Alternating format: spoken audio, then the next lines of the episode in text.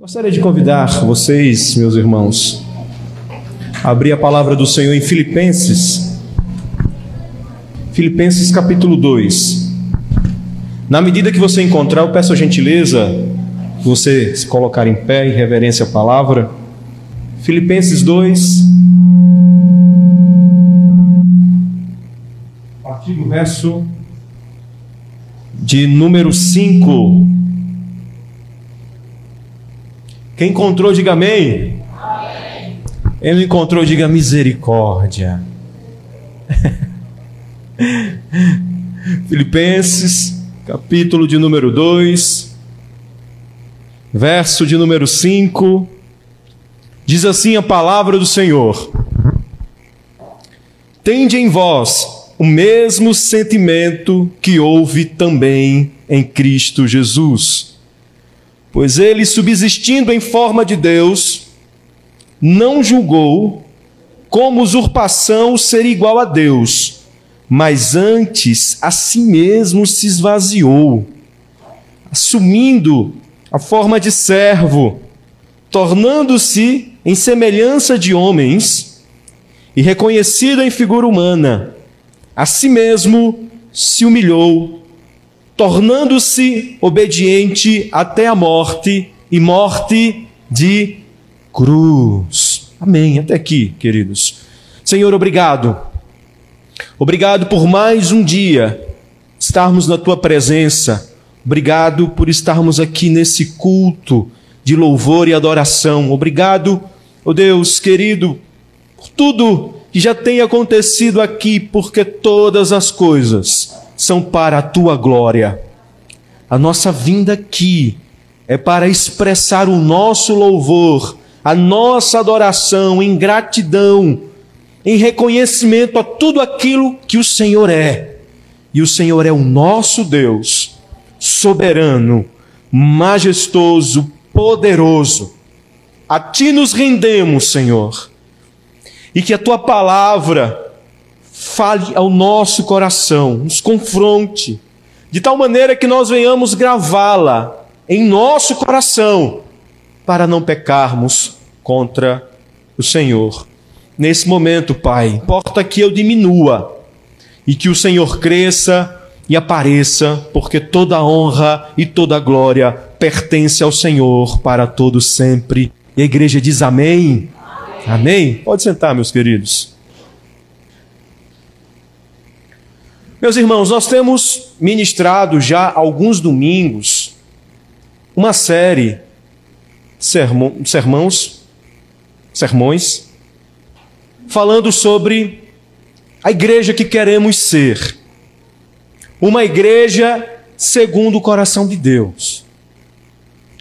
E nessa noite, Vamos continuar pensando nessa igreja que queremos ser, segundo o coração de Deus, na perspectiva de uma igreja transformada à semelhança de Cristo.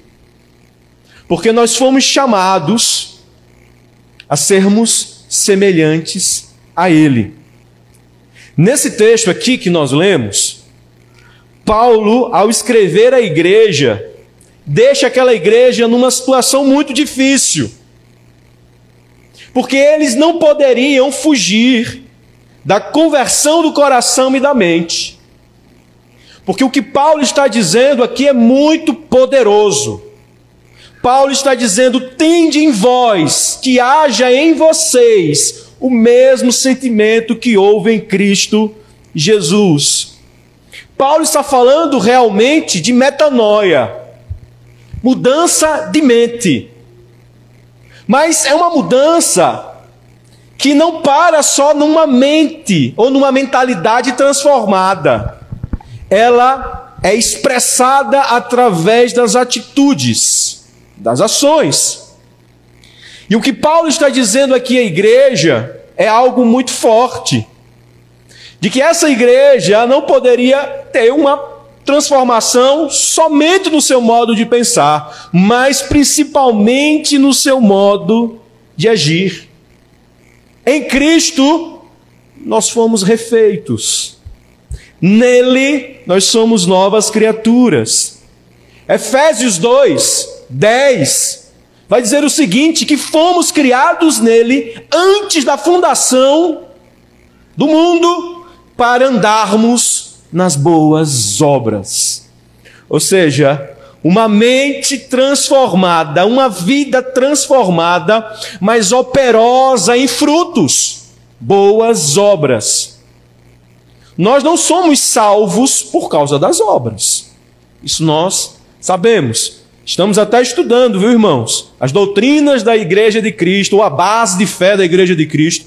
Hoje foi a primeira aula aqui na EBD, foi algo extraordinário. Você está convidado.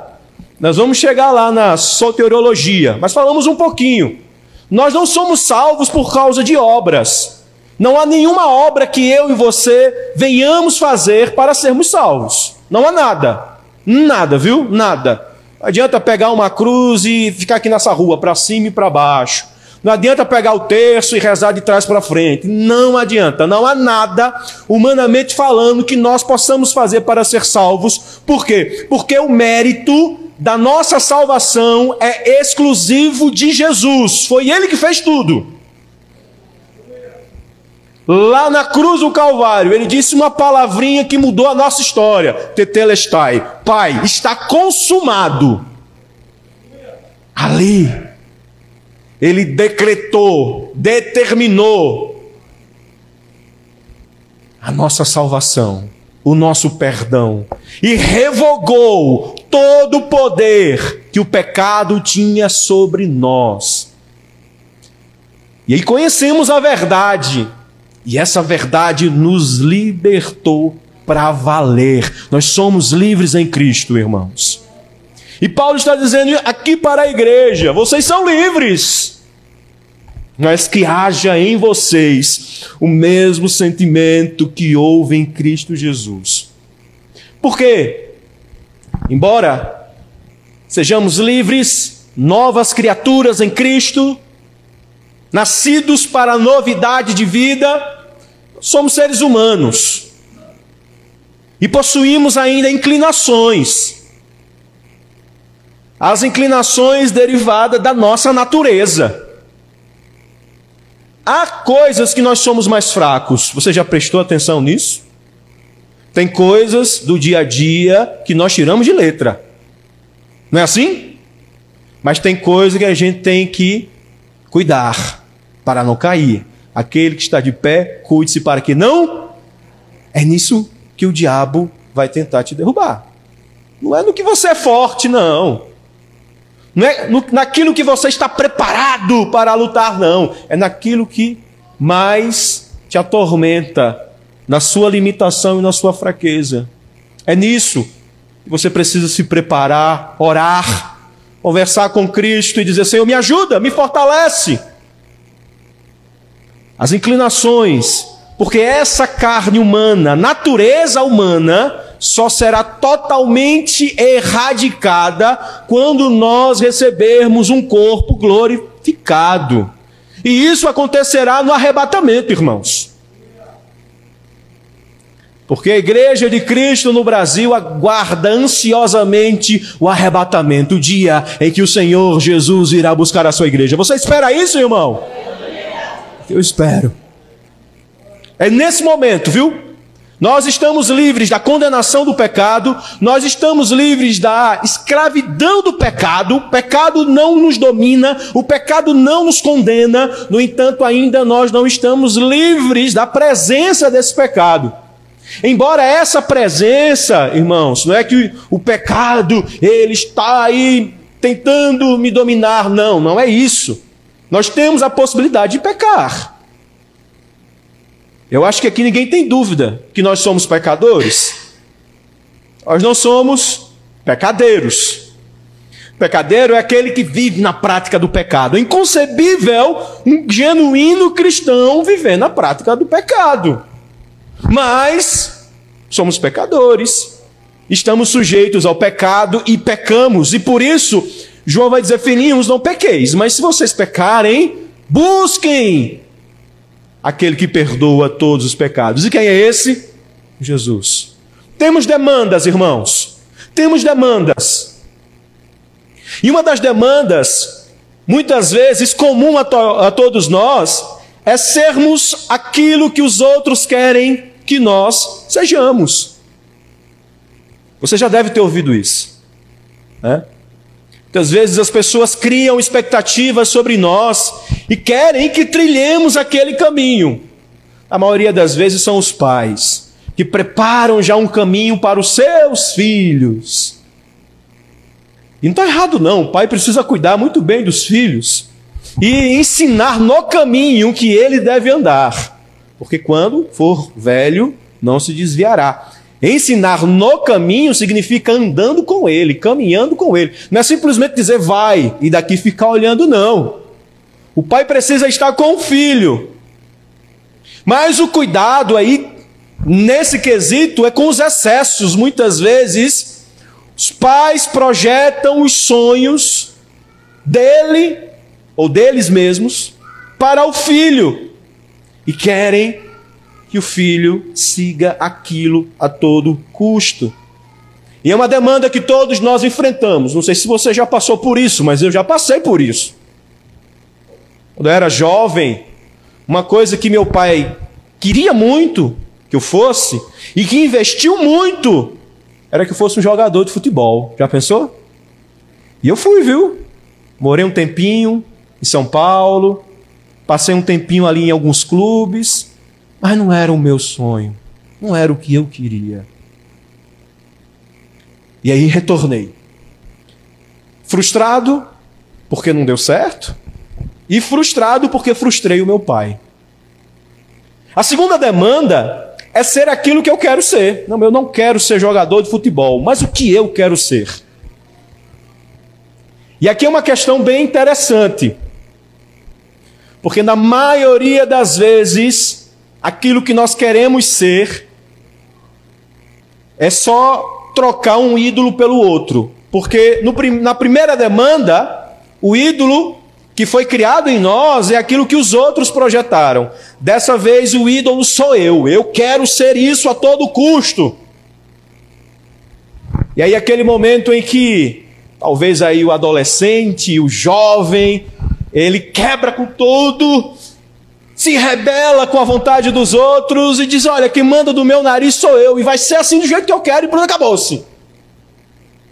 É trocar um ídolo pelo outro. É continuar vivendo escravo, ainda, do que os outros desejam. Mas há uma terceira demanda. E essa demanda aqui, meus irmãos, talvez seja a melhor de todas. Não é ser aquilo que os outros querem que eu seja. Não é ser aquilo que eu quero ser. Mas é ser aquilo que Deus quer que eu seja.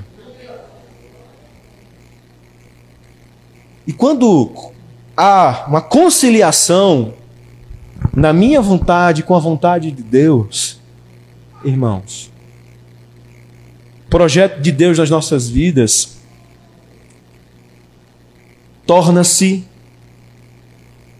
uma satisfação na realização daquela atividade ou daquele chamado. Por quê? Porque eu vivi a primeira demanda, como eu já contei, vivi por alguns momentos a segunda demanda. Não, agora eu vou ser o que eu quero ser. Pronto, acabou-se. Mas ainda na minha juventude, com 16 anos, Deus falou comigo: Eu quero que você seja pastor. Eu tinha 16 anos. E eu disse: Vou me render à vontade de Deus, serei pastor. Não sabia nem por onde ia, nem como fazer, mas simplesmente eu disse: Senhor, que seja feita a tua vontade na minha vida. Os crentes da igreja primitiva, eles foram chamados de cristãos. Ou seja, pequenos cristos foram chamados para serem semelhantes a Cristo. E assim eles eram e eram reconhecidos por essa semelhança. Quais são os aspectos que eles eram semelhantes a Ele? Quais são os aspectos que nós devemos ser semelhantes a Jesus? Primeiro lugar, precisamos ser semelhantes a Ele em seu sentimento. Alguns textos aqui, ou algumas traduções bíblicas, vai ter sentimento, outros vai ter atitude. Na sua Bíblia, quem tem aí a tradução de sentimento? Levanta a mão, só para mim ver. Sentimento ali. Atitude, atitude. Que haja em vós a mesma atitude ou o mesmo sentimento. Você vai ver que são duas palavras aí, atitude e sentimento. É atitude ou é sentimento? Essa palavra no grego é frônesis. Quem vai trabalhar bem esse conceito é o Jonas Madureira, é, no seu livro Inteligência Humilhada. O que é frônesis? Frônesis é uma daquelas palavras do grego que você não consegue achar um correlato para o português. Fiel. Por quê? Porque frônesis não é nem sentimento e nem atitude. Frônesis é as duas coisas. Frônesis é querer fazer algo e fazer aquilo que você quer, desejou, porque não há outra coisa melhor a ser feita senão isso que Deus produziu no seu coração. Porque se for só sentimento, nós podemos passar a vida toda querendo. Ah, não, eu quero ser uma pessoa melhor. Eu quero ser parecido com Cristo. Ah, mas é tão difícil, né, irmão? A Bíblia diz que a carne é fraca. Ó, já, já usa a Bíblia, viu? Aí esquece daquele texto, né? Que diz que o espírito está forte. Inclusive, estão bem pertinho ali um do outro, né? Mas ele só evoca aquilo que é para dar ali força ao argumento dele. Ah, mas a carne é fraca, eu caí uma, duas, três, ai, carne é fraca. Irmão, mas o Espírito é forte.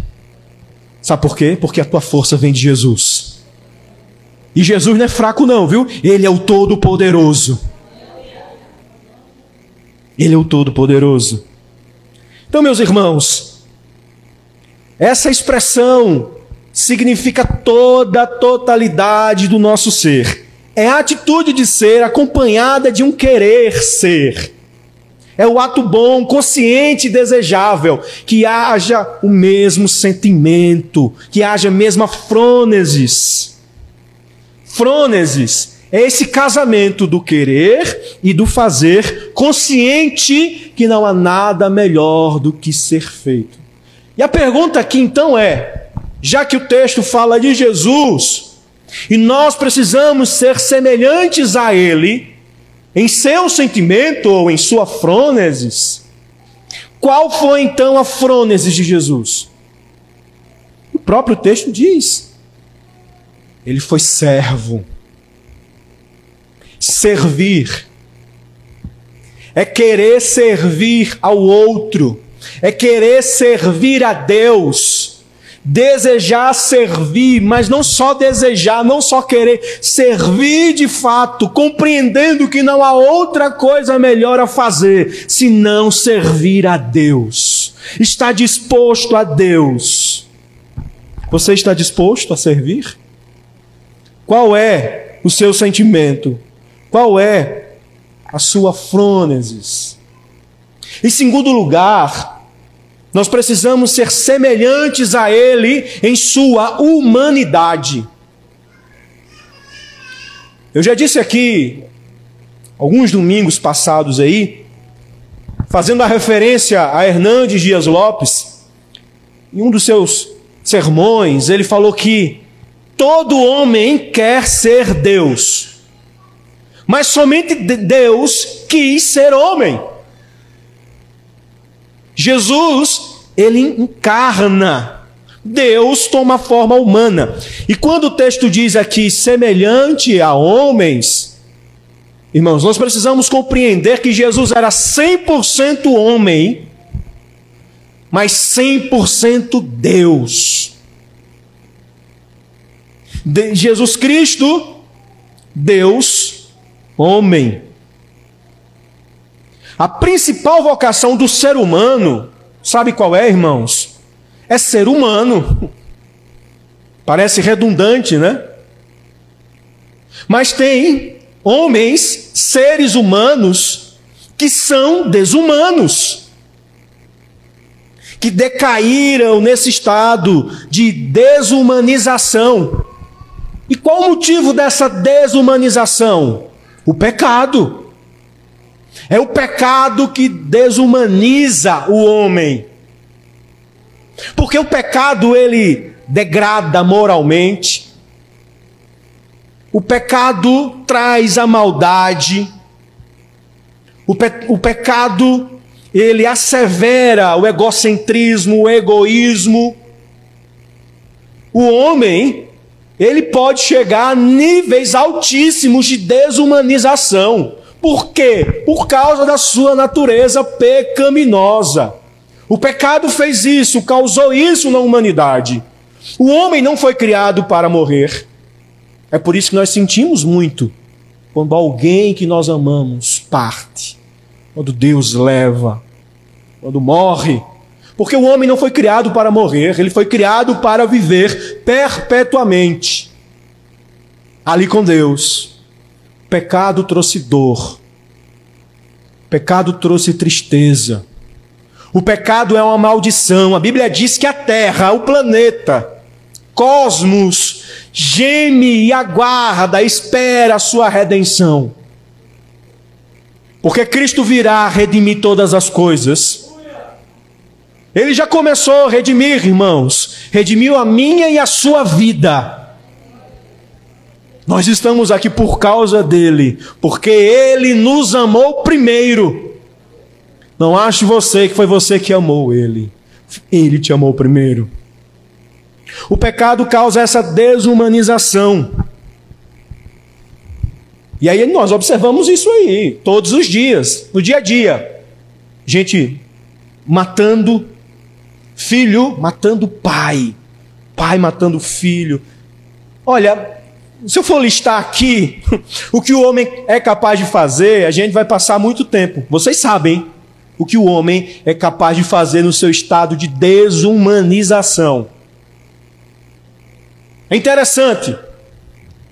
Eu ouvi isso de um professor na faculdade e eu nunca mais me esqueci.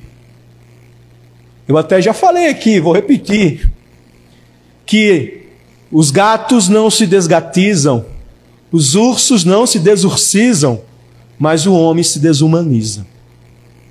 Me perdoe aí os professores de português, tá bom? Estou só passando como eu aprendi. O homem, ele chega nesse estado de desumanização por causa do pecado. Lembra o que Jesus falou para os fariseus? Vós que sois maus, e ali Jesus está falando da natureza humana mesmo, decaída, de homens sanguinolento, de homens que querem resolver a base da guerra.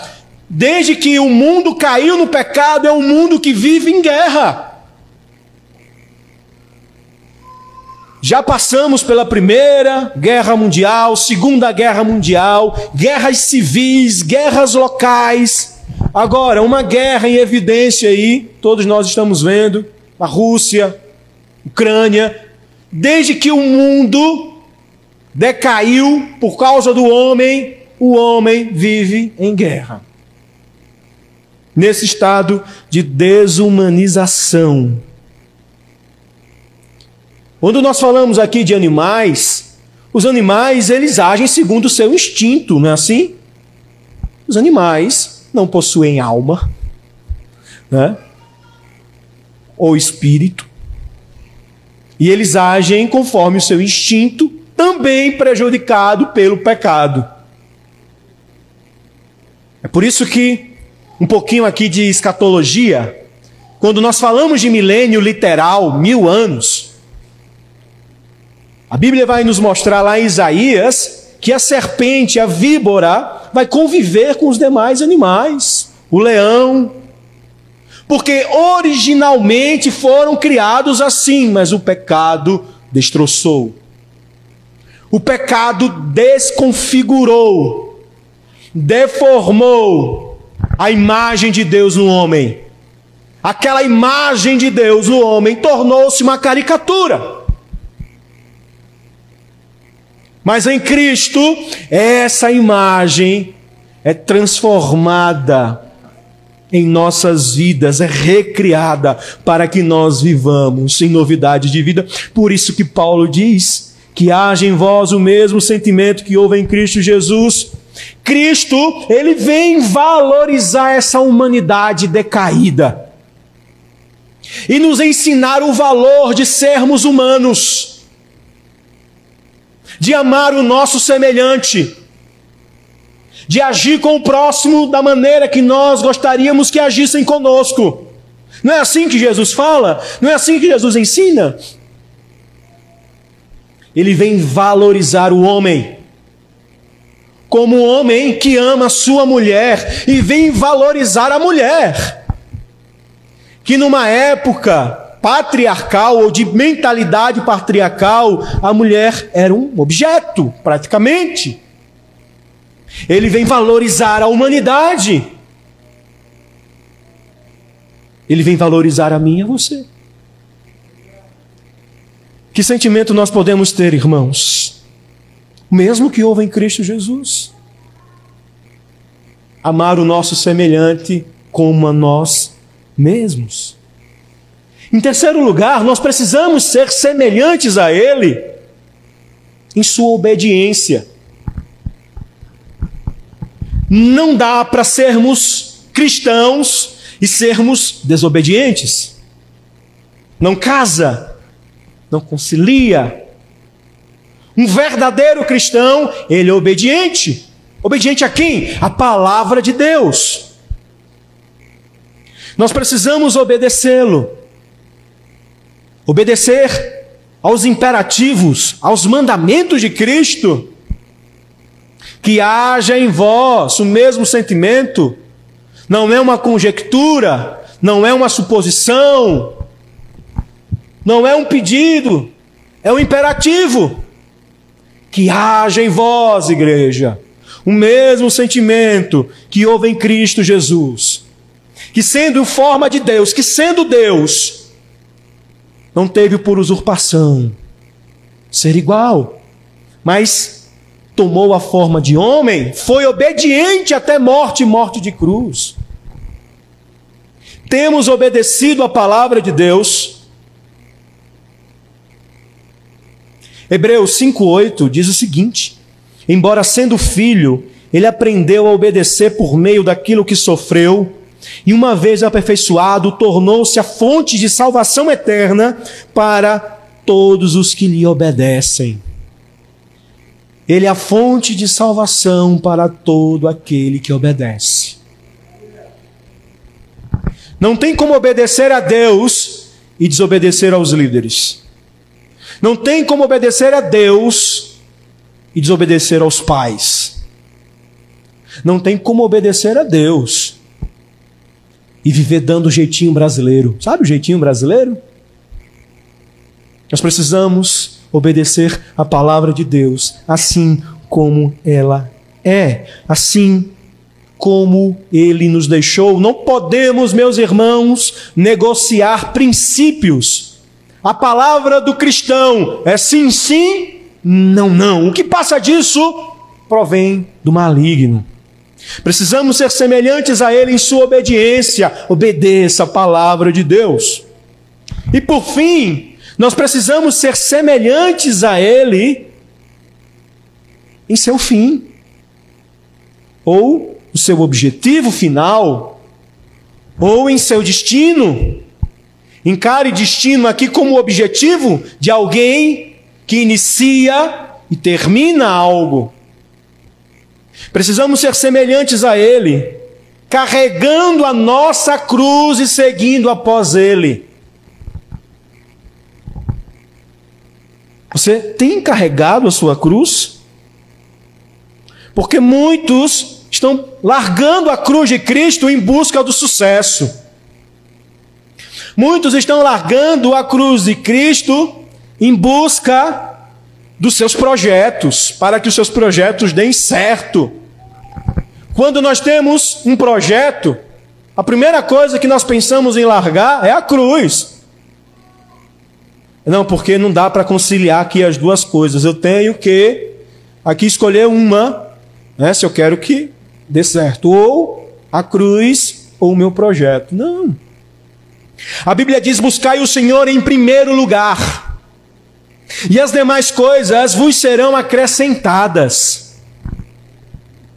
Se o teu projeto for projeto de Deus, vai dar certo. Deus vai abençoar e você vai continuar glorificando a Deus no projeto que ele plantou no seu coração. Mas se o projeto for somente teu, não vai dar certo. Porque todas as coisas, quer comamos, quer bebamos ou façamos qualquer outra coisa, a Bíblia diz: seja para a glória de Deus. A sua vida precisa ser para a glória de Deus. O teu respirar para a glória de Deus. Porque é por causa dele que nós estamos aqui. O Jonas Madureira ele vai falar também sobre a questão da imitação. E é interessante isso. Toda criança tem um referencial. Quem aqui nunca quis ser igual a alguém? É? é, é se eu perguntar para o meu filho de 11 anos o que ele quer ser, não sei se ele está assistindo aqui, talvez sim, mas ele vai dizer assim: Eu quero ser pastor. Meu filho. Geralmente o filho quer ser igual ao pai. Não é assim? E aí o tempo vai passando e ele começa a buscar outras referências. Você já viu aí quantos jovens estão querendo ser parecidos com esses influencers digital aí que aparece? Cria um canal no YouTube, quer ser igual o cara. Ou aqueles jovens que olha aí, é claro que isso já passou um pouquinho de fase, né? Mas foi bem forte isso um monte de jovem com o cabelo é, moicano igual do Neymar. Coisa feia, que coisa ridícula. Mas por quê? Por causa do ídolo. João Calvino, ele dizia algo bem interessante, que o coração do homem é uma fábrica de ídolos. Agora, uma pergunta que eu me faço e faço à igreja. Muitas vezes nós queremos ser iguais a algumas pessoas. Aquele artista da novela da Globo se veste igual a ele. Cantar igual aquele cantor, né? Imita a voz, fica tudo parecido. Por que nós não pensamos em ser iguais a Jesus? Você já ouviu alguém falando assim? Eu quero ser igual a Jesus. Eu estava lendo Jesus, eu estava lendo o Evangelho. Nossa, eu quero ser igual a Jesus. E fazer de tudo para ser igual a Ele. Sabe por quê, meus irmãos? Jesus é o nosso paradigma. Jesus é o nosso padrão. Jesus é o padrão da igreja. Não é pastor A, B ou C, não é irmão fulano de tal, não é profeta, não é a mulher de oração, não, não, não, não. Não é o escritor, não é o teólogo, não é o cantor, não. É Jesus o nosso paradigma, o modelo que eu e você precisamos perseguir, perseguir mesmo, insistir. Ah, e se não conseguir continuar insistindo em ser igual a Jesus? Porque nós somos chamados de cristãos, pequenos cristos, ou semelhantes a Ele. Quando os cristãos passavam ali, na Judéia, em Israel, em Jerusalém, quando eles andavam, os outros gritavam: Lá vai os cristãos, lá vai aqueles que são semelhantes a Ele. É assim, irmãos, que nós temos que ser reconhecidos como verdadeiros cristãos, homens e mulheres que servem a Jesus Cristo, que não tem vergonha, nem medo de dizer que são e que pertencem a Ele. Há um sentimento hoje no mundo empresarial muito grande. E as empresas estão evocando esse sentimento, sabia? Duas palavrinhas que são muito utilizadas hoje, que quando nós olhamos aqui para a Bíblia, já estavam lá: engajamento e pertencimento.